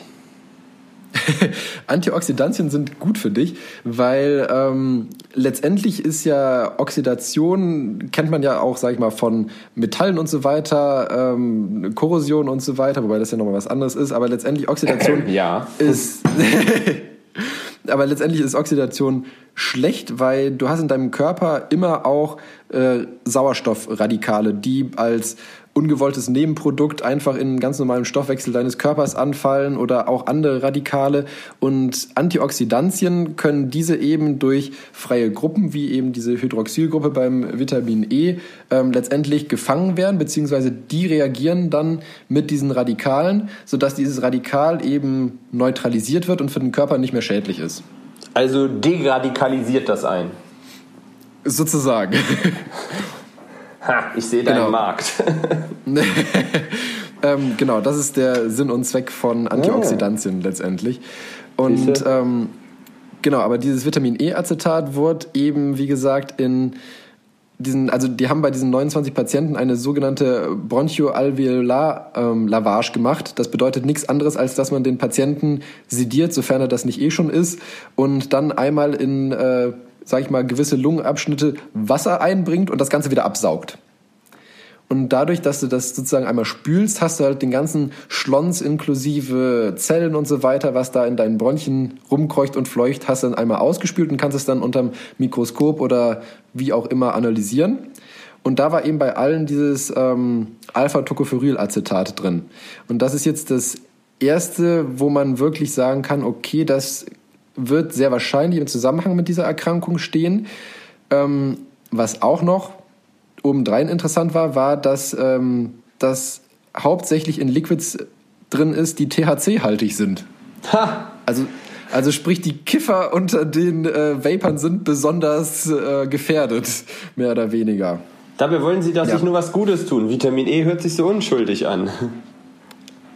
Ohne Witz, es ist eine super Überleitung zum zweiten Teil von diesem Ding, weil wir in Deutschland sind nämlich ähm, davor in Anführungszeichen ein bisschen geschützt, weil in Deutschland, das finde ich auch ähm, sehr sinnvoll, sind in diesen E-Liquids beziehungsweise generell in ähm, ich weiß jetzt nicht, was, zu was für einer Kategorie von Produkten man das dazu äh, zählen soll, aber auf jeden Fall sind ähm, Stoffe verboten, die zum Beispiel einen äh, gesundheitlichen Nutzen suggerieren können. Dazu gehören nämlich Vitamine, die stimulieren können. Dazu gehört Koffein und Taurin.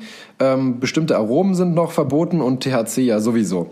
Aber dadurch, dass es eben ein Vitamin ist, darfst du in ähm, Deutschland zugelassenen Liquids für so Vapor und ähm, E-Zigaretten dieses Alpha-Tocopherylacetat einfach nicht verwenden. Und deshalb ist es für uns, sage ich mal, hier schon mal ganz gut, wobei man auch, wobei die auch schon das Ganze, sage ich mal, ähm, relativiert haben, weil es wird mit Sicherheit nicht der einzige Stoff sein, der zu dieser Erkrankung führen kann oder führt. Aber es ist auf jeden Fall schon mal, besonders in Amerika, wo es ja, also zumindest habe ich hier in Deutschland noch nicht viel von diesem Evali mitbekommen, ähm, auf jeden Fall schon mal ein guter Forschungshinweis oder Anhaltspunkt ist, um da eben weiter äh, Forschung zu betreiben und zu sehen, woher das kommt, um das Ganze dann eventuell präventiv zu behandeln. Hm.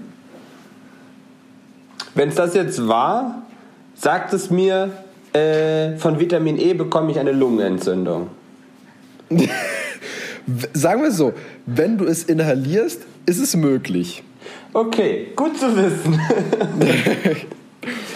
Also sprich, wenn du, wenn du dir Multivitamintabletten in der Drogerie holst, bitte nicht zerstößen und schnupfen. Äh, useful Consumer Advice. Naja, genau. ist, ja, genau.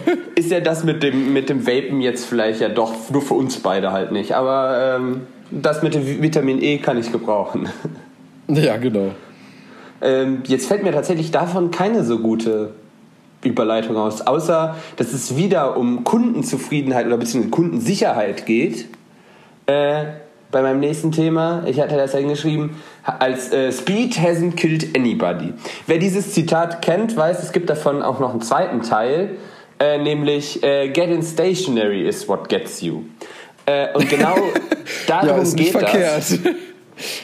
Ja, es, es, es beschreibt das ganz gut und zwar äh, ist die Frage, die da äh, quasi einen, einen Motoring-Journalisten äh, bewegt hat. Äh, der Mann, warte, kann ich auch gerade mal sagen, heißt Montoya mit Nachnamen. Ähm, und der ist halt, äh, Ronald Montoya heißt der Mann. Und der ist halt äh, Senior Consumer Advice Editor äh, bei einer sehr, äh, bei einer relativ renommierten äh, Auto, äh, einem Autojournal aus äh, quasi Nordamerika, nämlich Edmunds heißt das.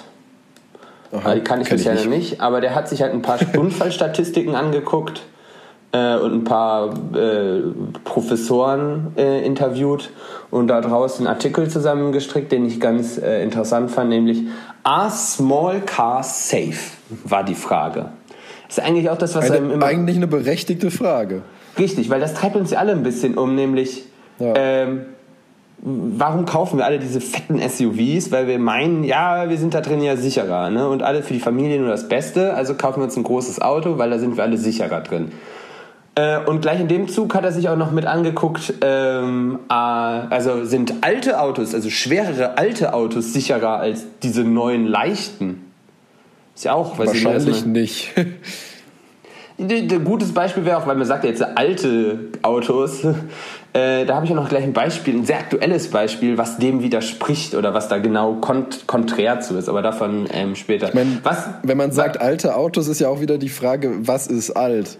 Naja, also ja, genau. Also er hat sich hier nicht so alte Autos angeguckt, aber es ist tatsächlich schon, dass man in den 60ern und in den 70ern hat man tatsächlich, da muss man, muss, müssen sich die Ingenieure auch mal an die eigene Nase greifen. Äh, da hat man halt gedacht, je steifer und je schwerer ich die Autos baue, desto sicherer ist das.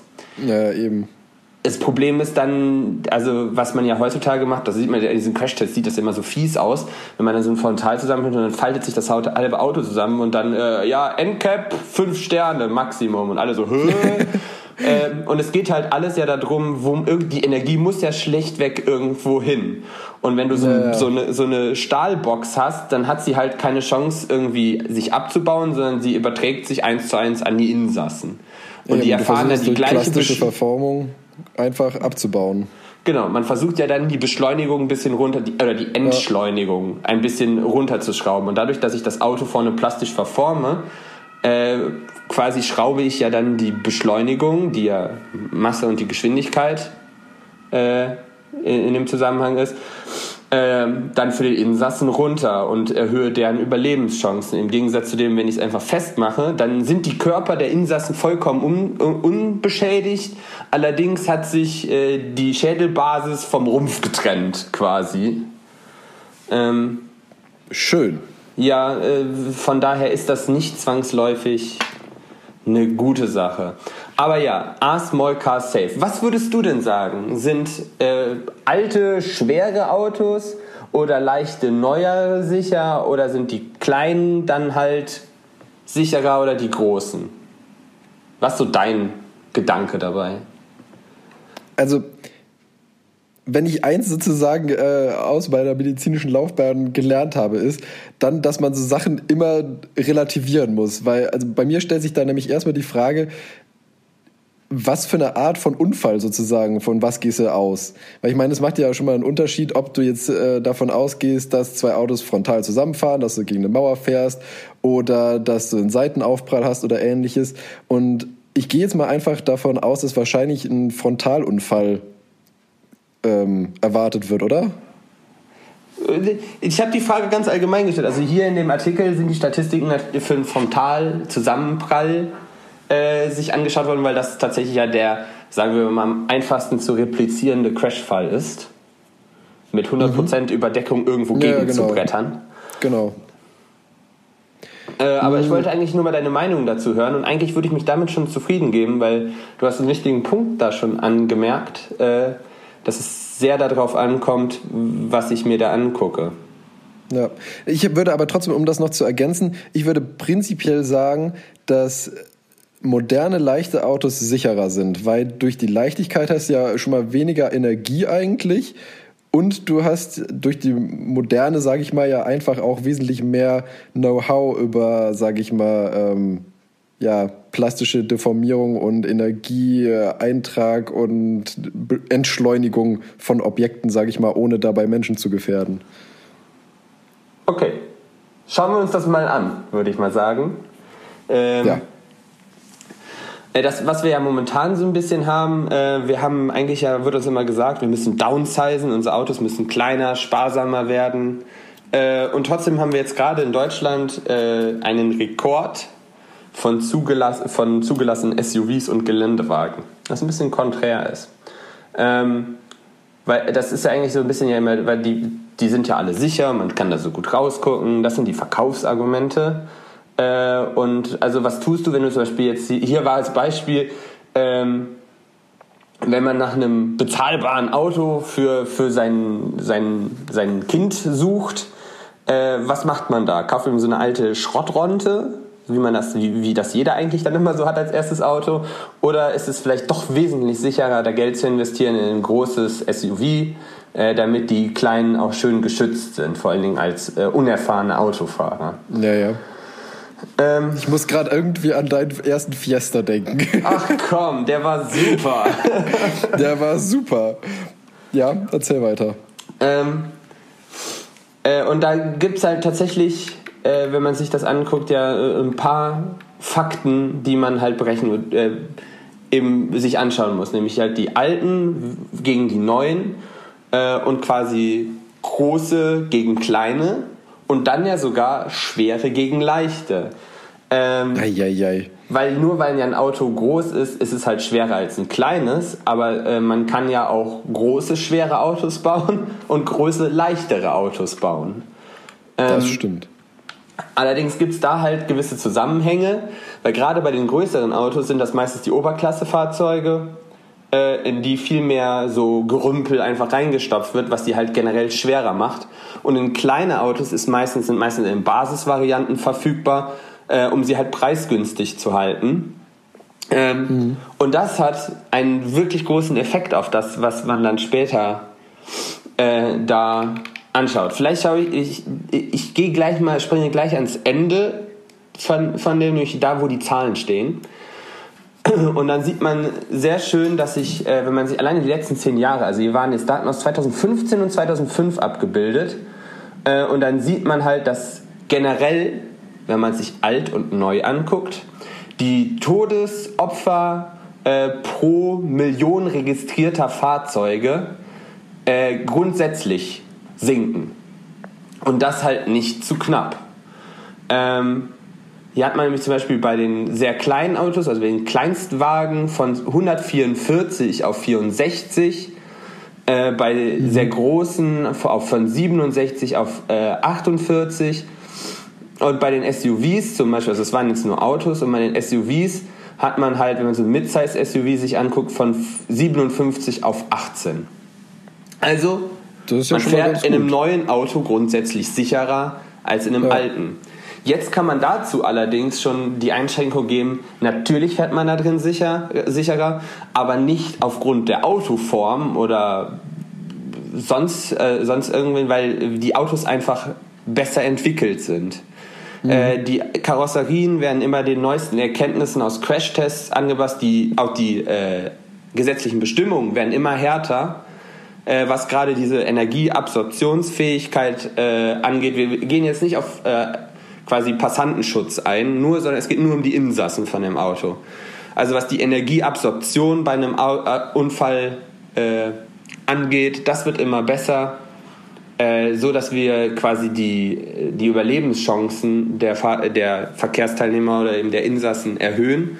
Aber vor allen Dingen die ganzen elektronischen Helferlein, äh, diese Notbremsfunktion, äh, ESP, ABS, das. Ja, klar, stimmt. Wenn man sich vor zehn Jahren das nochmal anguckt, da war das auch ja. immer noch so ein ziemliches Premium, alles ein Premium-Feature. Und mittlerweile kriegst du einen Kleinstwagen, wo das alles mit drin ist. Ja, stimmt, da habe ich gar nicht dran gedacht, weil ich meine, allein schon diese, ich meine, es ist ja bei den meisten Autos, sage ich mal, so, die so einen äh, Notbremsassistenten haben, dass die ja nicht bis zum Vollstopp kommen, aber wenn die einfach schon, sage ich mal, eine Sekunde früher anfangen zu bremsen und dadurch einfach die Aufprallgeschwindigkeit reduziert wird, hast du ja schon wesentlich bessere Überlebenschancen bzw. Chancen, nicht oder nur leicht verletzt da rauszukommen. Korrekt, korrekt. Also es ist gerade, weil die Geschwindigkeit ist da ja äh, ziemlich kritisch eigentlich, was das angeht. Ähm, das zeigen auch immer wieder die Statistiken, dass du halt bei einem Unfall mit 30 km/h eine um was war das hier, äh, 80% höhere Überlebenswahrscheinlichkeit hast, als wenn du bei, mit 70 einen Unfall baust. Und da ja, kann okay. halt schon teilweise eine Zehntelsekunde entscheidend sein. Und das sind ja. alles sehr schmale Zeitfenster. Und also die Autos werden generell sicherer. Äh, und von daher kann man das sehr schlecht schon vergleichen. Aber wenn man sich die absoluten Zahlen jetzt hier anguckt aus dem Jahr 2015, sieht man ja auch, dass hier bei so einem Kleinstfahrzeug hat man 64 Todesopfer auf eine Million zugelassene Fahrzeuge. Jetzt schaue ich mir so ein Very Large SUV hier an. Da sind es 13. Very Large SUV. Ich weiß nicht, was im nordamerikanischen Sinne Very Large heißt. Wahrscheinlich ein Haus oder so. Ja, wahrscheinlich. Ähm, aber selbst wenn man sich den Small SUV anguckt, sind es halt 24. Nicht schlecht. Wo kommt das her? Äh, und wir schauen uns jetzt wieder den Newton an. Also wir gehen wirklich von dem einfachen Fall aus. Wir haben einen Smart und einen äh, Suburban, die head-on mit 100% Überdeckung frontal ineinander brettern. Ähm, und dann ist vielleicht auch das, äh, das, was einem da so der normale Menschenverstand sagen würde, das kann schon irgendwie nicht, also die werden nicht, wenn die mit der gleichen Geschwindigkeit ineinander donnern, in der Mitte genau stehen bleiben. Nee, ich wollte gerade sagen, weil allein durch die erhöhte Masse ja vom Suburban, äh, da ist ja ein ganz anderer Energieeintrag. Der, das Stichwort ist auch hier wieder Impuls. Masse mal Geschwindigkeit. Geschwindigkeit ist gleich, es bleibt die unterschiedliche Masse. Ja. Und dann haben wir das Gleiche, warum die modernen Autos wieder sicherer sind als die alten. Wir haben unsere Knautschzonen, die die Entschleunigung oder die negative Beschleunigung auf die Fahrzeuginsassen kontrollieren oder möglichst gering halten.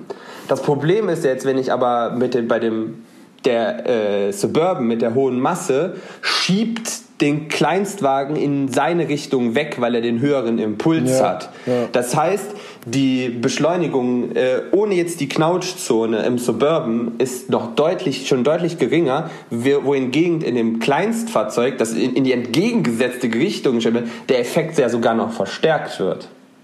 Klar. Und das ist das Problem. Und wie ich eben schon gesagt habe, gerade bei den Ausstattungslichtlinien, da ist es, es gibt halt keine großen, leichten SUVs. Weil niemand kauft sich so ein, so ein Suburban oder Cadillac Escalade oder sowas und, und kauft dann die Plastikinnenausstattung. Das sind immer die voll nee, ausgestatteten nee. großen Fahrzeuge. Das heißt, diese. Suburban in Vollcarbon. ja, das wäre ja leicht. ja, ja, eben, deswegen. Ja, ähm, und deshalb ist diese Gewichtsdifferenz schon nicht zu unterschätzen. Ähm, das liegt aber ja nicht viel mehr daran, dass die Autos grundsätzlich sicherer sind, sondern einfach nur in diesem Crash-Fall. Äh, wenn man jetzt noch ein Argument für ein kleines Auto haben möchte, aufgrund der großen, also des hohen Schwerpunkts bei so einem hohen Auto, neigen diese Autos viel, viel leichter dazu, sich bei Ausweichmanövern oder sowas, wenn man in äh, Fahr-, also fahrdynamisch instabile Fahrlagen kommt, sich zu überschlagen. Ein Risiko, Stimmt. was du mit einem, einer Limousine also was da geringer ist. Das heißt, du hättest bei einem hohen, schweren SUV da eine deutlich höhere Chance, dich da ernsthaft zu verletzen. Ja, da gibt es ja auch immer diesen schönen bekannten Elchtest und da habe ich mal ein Video gesehen, wie erschreckend schlecht zum Teil amerikanische, auch, sage ich mal, modernere SUVs dabei abschneiden. Gut, das ist ja erst noch ein bisschen davon, äh, wie da die gesetzlichen An Anforderungen sind. Und generell sind amerikanisch oder Fahrzeuge für den amerikanischen Markt ja auch von ihrer, äh, von ihrer Fahrdynamik ein bisschen anders ausgelegt als europäische, ja. aufgrund der vollkommen unterschiedlichen Straßentypologie, die es da gibt. Ja gut, aber ich meine, eigentlich muss man ja sagen, wenn du versuchst jetzt wirklich etwas auszuweichen, ist ja prinzipiell die intuitive Lenk- bzw. Ausweichbewegung vergleichbar. Ja, du, wirst, du, hast da schon recht, aber ich äh, werde nicht über amerikanische Autos erziehen. das ja. macht man nicht. Nee, stimmt schon. Ähm, aber ja, äh, und deshalb sind so Autos zu vergleichen immer, also es ist halt schwierig, weil so gerade die ganzen Tests, die es gibt, die gehen ja immer nur, die vergleichen ja immer nur in der Klasse. Das heißt, ein Smart kann auch kann genauso ein 5-Sterne-Rating haben wie der große Q8 oder sowas. Die haben, können beide mhm. fünf Sterne haben und dann suggeriert das einem, dass die beide gleich sicher sind. Was ja, wenn man auf die absoluten Zahlen kommt, guckt, nicht der Fall ist. Ja, ja, klar. Logisch. Ja, äh, und da ist es halt leider dann das, das Feature, you can't beat physics. Vor allen Dingen, wenn man sich so ein kleines Fahrzeug anhört, da ist die Knautschzone ja auch halt nur so groß, wie sie sein muss. Laut Gesetz. Ja, klar. Eben. Weil da halt kein das, Platz für ist. Ja, das war auch noch was, ähm, was mir jetzt noch eingefallen war währenddessen. Ähm, ich weiß jetzt nicht, inwiefern oder ob das auch da drin beachtet war. Ähm, ich meine, bei einem generell größeren Auto hast du ja prinzipiell auch im, in der Fahrgastzelle mehr Platz nochmal und dadurch auch ja, sag ich mal, luftbedingt noch mehr in Anführungszeichen Knautschzone, auch wenn es keine Knautschzone ist. Aber wenn dir da, sag ich mal, das Armaturenbrett entgegenkommt, hast du ja prinzipiell noch etwas mehr Platz zwischen dir und dem Armaturenbrett wie bei einem Kleinstwagen. Äh, das ist aber eher ein Feature, dass äh, je moderner das Auto wird, immer egaler wird, äh, weil mittlerweile werden sehr viele Chassis ähm, aus Verbundwerkstoffen hergestellt, sodass quasi der Fahrgastraum und die Fahrgastzelle deutlich also steifer ausgelegt okay. ist als der Vorderwagen. Äh, alleine um dann halt zu erreichen, dass sich das Auto halt bis zur Fahrgastzelle komprimieren lässt, um halt mhm. äh, für Knautsch zu sorgen, aber der Rest halt äh, sich da schon gegen deutlich wehrt. Ja, es ist prozentual immer so. Bei einem, wenn du einen größeren Innenraum hast, kann da auch sich mehr zusammendrücken, ohne dass dir was passiert. Allerdings, wenn dein Auto sich halt überschlägt, bist du bei einem leichten Auto äh, besser dran als bei einem schweren, weil das schwere Auto durch ja, seine klar. Eigenmasse äh, da schon tatsächlich mehr Lasten ja, halt aufbringt. Ja, okay. Gut, dann, dann ist der, der Mehrplatz tatsächlich hauptsächlich heutzutage nur noch Komfort und nicht wirklich sicherheitsrelevant. Aber das kann, also das ist wahrscheinlich auch wieder eine Sache, wo du halt ins Regal greifst. Bei einem ja, günstigen Kleinwagen wird das wahrscheinlich weniger der Fall sein als bei einem Oberklassefahrzeug. Ja. Ja, also das. Ja, interessant. Es gibt eine Mehrklassengesellschaft, das ist schon so. Äh, aber ja, man kann dem Argument nicht widersprechen, wenn man auf die Zahlen guckt, dass äh, ein großes SUV scheinbar, also jetzt den Zahlen nach, das sichere Fahrzeug ist. Aber auch nur so lange, wenn du eine Kollision halt hast mit einem kleineren Fahrzeug. Wenn alle irgendwann so ein großes Schlachtschiff fahren, dann sehen die Zahlen wahrscheinlich wieder anders aus. Ja, das stimmt. Also sprich, was merke ich mir? Solange es noch Leute gibt, die mit kleinen Autos fahren, kaufe ich mir einen fetten SUV. Panzer kaufen, richtig. Äh, um jetzt darauf wieder zurückzukommen, weil wir, wir haben große, schwere SUVs äh, und sowas. Äh, Gerade hat ja eine E-Auto-Firma aus den USA äh, ein, ein neues Konzept für einen großen Pickup vorgestellt. Äh, Meinst und haben, den Minecraft-Panzer da vom. Ich meine den Minecraft-Panzer, richtig. Okay. Ähm, und da ist ja auch viel beworben mit, dass man da außen mit einem Vorschlaghammer überall gegenhauen kann und dieses Fahrzeug halt keine Beulen bekommt. Hört sich auf den ersten Punkt ziemlich klasse an. Was haben wir aber jetzt gelernt über alte Stahlpanzer aus den 70ern und äh, Chassiszellen, die, äh, die sich verformen aus der heutigen Zeit? Wir haben viereinhalb Tonnen schweren Edelstahlpanzer, der sich nicht verformt und wahrscheinlich damit Häuserwände eher einreißt, als sich zu verformen. Ist er dadurch sicherer? Wahrscheinlich nicht. Und wahrscheinlich deshalb auch für den europäischen TÜV eher so meh. Ja. Ich meine, das Ding ist eh so potthässlich, es wird mir es eh nie kaufen. Gut, das, da ist auch ein bisschen Design follows Function, äh, weil durch dieses Exoskelett, also das Ding hat tatsächlich äh, ein Außenchassis. Also das, die Struktur, die du außen siehst, ist tatsächlich das Chassis.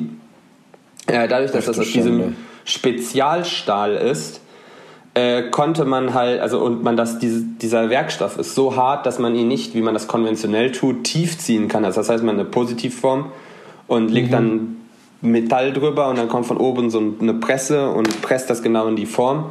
Das ging mit dem Werkstoff nicht, weil der einfach zu fest dafür ist äh, hat man sich gedacht, man macht das, wie man das als bei Pappkarton macht. Man macht in die eine Seite eine Kerbe und dann biegt man das an der Kerbe. oh Gott. Die Außenhaut ist dadurch sehr stabil geworden.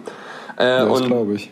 Das ist ein sehr teurer und äh, aufwendiger Fertigungsprozess. Und dadurch, dass er das, dass der ungefähr 40.000 Dollar kosten sollte, ist man, wir mal, auch limitiert, was die Anzahl an Faltkanten angeht.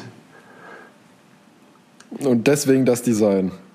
Das kann ich so jetzt nicht sagen, aber. Äh, es ist ein Indiz. Es ist ein Indiz. Man hätte das sicherlich auch noch anders machen können. Es gibt da ja auch deutliche äh, andere Interpretationen.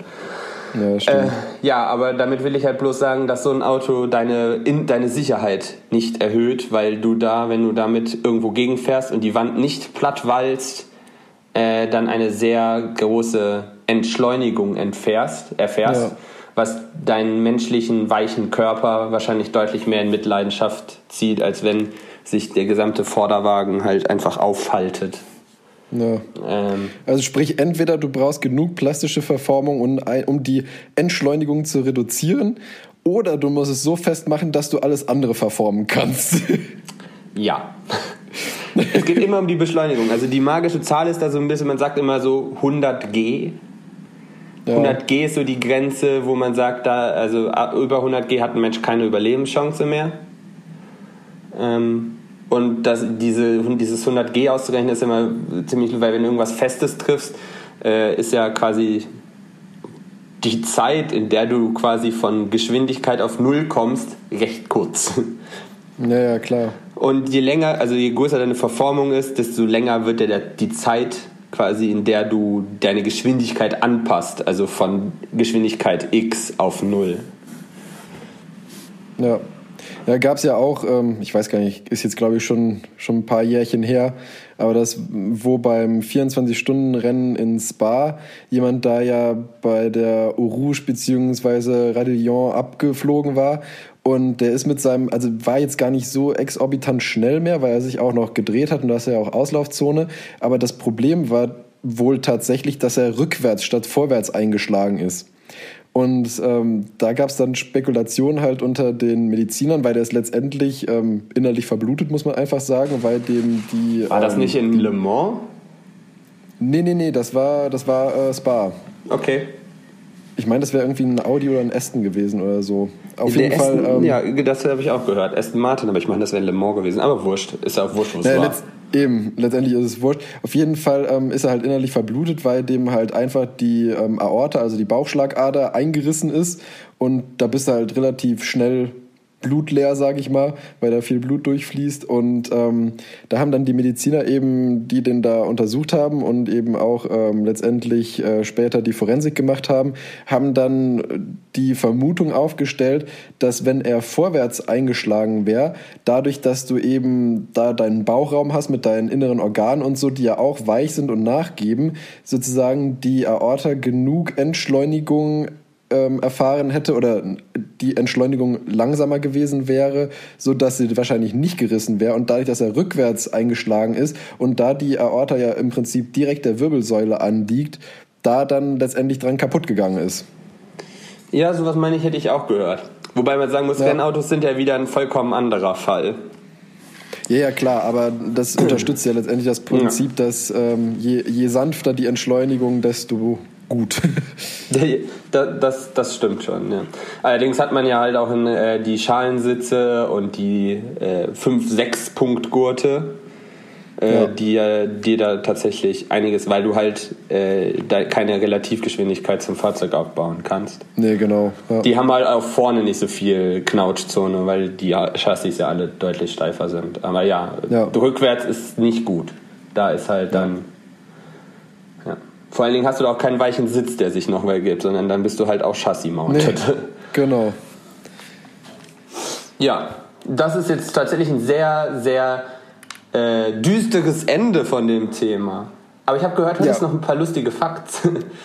Genau, ähm, deswegen, um jetzt letztendlich äh, positiv, obwohl relativ positiv, sagen wir ja. mal. Oh Gott, das, Ganze, das hat er rausgefunden. nee, ähm, und zwar, also du hattest ja letztes Mal relativ äh, wissenschaftliche, interessante Fakten.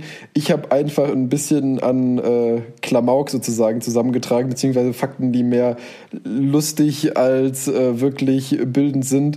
Ähm, und zwar, jeder kennt ja den Ausdruck, Mensch, das ist ein Scheißtag, oder? Und da habe ich einen ganz lustigen Fakt gefunden weil ähm, es war nämlich so, dass früher, beziehungsweise mit früher meine ich im 19. Jahrhundert, mussten ähm, deutsche Knechte an den sogenannten Scheißtagen die Arbeitszeit nachholen, die sie im Jahr durch Toilettengänge versäumt haben. Nein! Doch! Das fand ich sehr interessant und amüsant. Da musstest du wirklich, äh, da warst du so arm dran, dass du für deinen Scheißen letztendlich, ähm, ja, nochmal extra musstest. arbeiten musstest. Und heute genau. kriegt man sogar Raucherpausen. So sieht's aus. Und das ist auch noch ungesund. Ja, und ich rauche nicht. Nö, ich auch nicht. Mir fällt gerade nur auf, so oft wie wir jetzt Scheiße gesagt haben, muss ich fast überlegen, ob äh, ich die Folge nicht mit so einem ähm, Explicit Language Siegel ausstatte. Ich habe darauf aufgepasst. Du hast es häufig gesagt. Ja, du hast aber auch Arschgeigen gesagt, also von daher. Ach komm, na, also, okay, da ist die Grenze. naja, wir, wir, wir gucken mal. Ich, ich guck mal, ob, das, ob ich das muss oder nicht. Wir sind zwar nicht im Programm, ja, definitiv. Genau, ich kann es ja ausprobieren. ähm, ein weiterer lustiger Fakt ähm, fand ich, äh, das war wirklich so baller, das muss ich auch einfach aufnehmen. Und zwar bei der Krönung von Zar Nikolaus II. kam es im Jahr 1896 zu einer Massenpanik mit etwa sage und schreiben 1300 Toten, weil nämlich das Gerücht umging, dass das Freibier nicht für alle reichen würde. da, äh, ich kann das Problem nachvollziehen.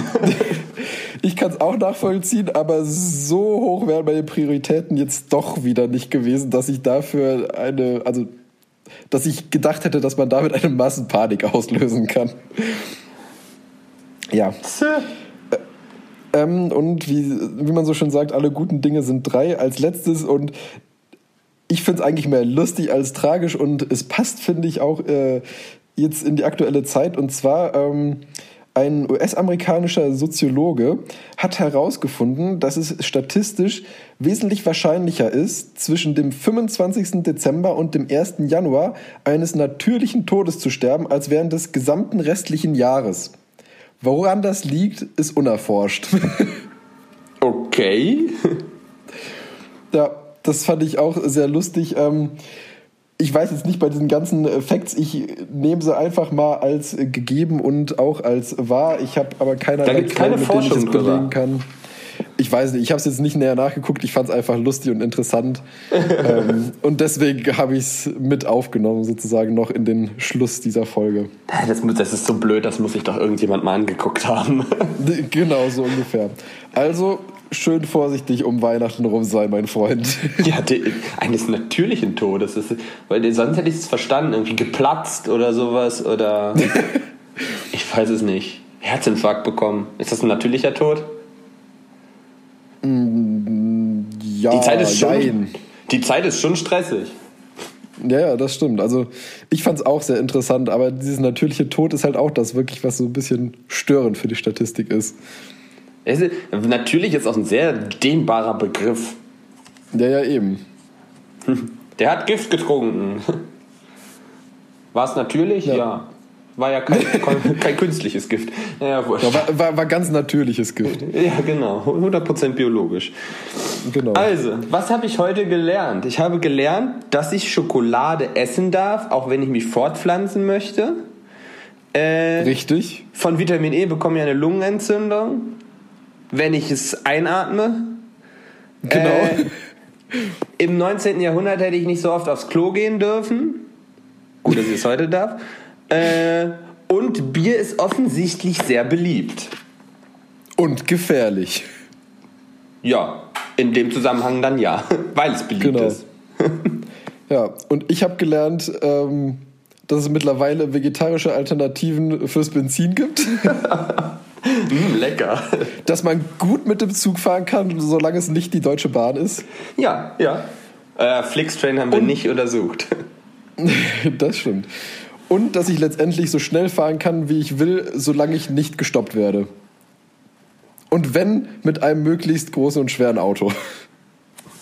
Äh, ich bin da kein Fan von, aber ja. Ich hasse Zahlen. Tja, die Zahlen lügen nicht. Ja, Nein. blöd, ne? Ich hasse SUVs, wie die Pest. Doch, solange man drin sitzt. ich möchte nicht drin Gut. sitzen. Ja, dann war es das schon wieder für heute, oder?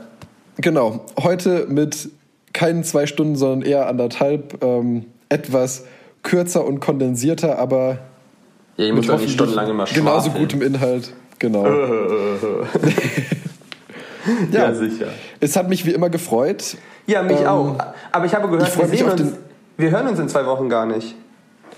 Ja, genau, ähm, stimmt. Äh, wichtige Sache, die nächste Folge kommt nicht wie eigentlich angedacht äh, jetzt in zwei Wochen, sondern erst in drei Wochen, weil der Dienstag in zwei Wochen ist nämlich der 31. und beim besten Willen, ich äh, glaube, zwischen den Feiertagen äh, werden wir nicht die Zeit dazu kriegen, eine Folge zu kreieren. Deswegen kommt die nächste Folge erst am 7. Januar, wenn ich mich äh, richtig erinnere. Vor allen Dingen eine Show, die sich nicht auf Essen bezieht oder so. Genau. Ja, ja dann äh, freue ich mich, äh, dich im neuen Jahr zu sehen, beziehungsweise eher zu hören. Wünsche dir schöne Weihnachtsfeiertage, einen guten Rutsch und ja. Bis Ess nicht zu viel und sterb nicht. Ja, stimmt, genau. Ja, pass auf dich auf. Genau. Dann, Wunderbar. Äh, jo, mach es gut. Tschüss. Tschüss, ciao und bye bye.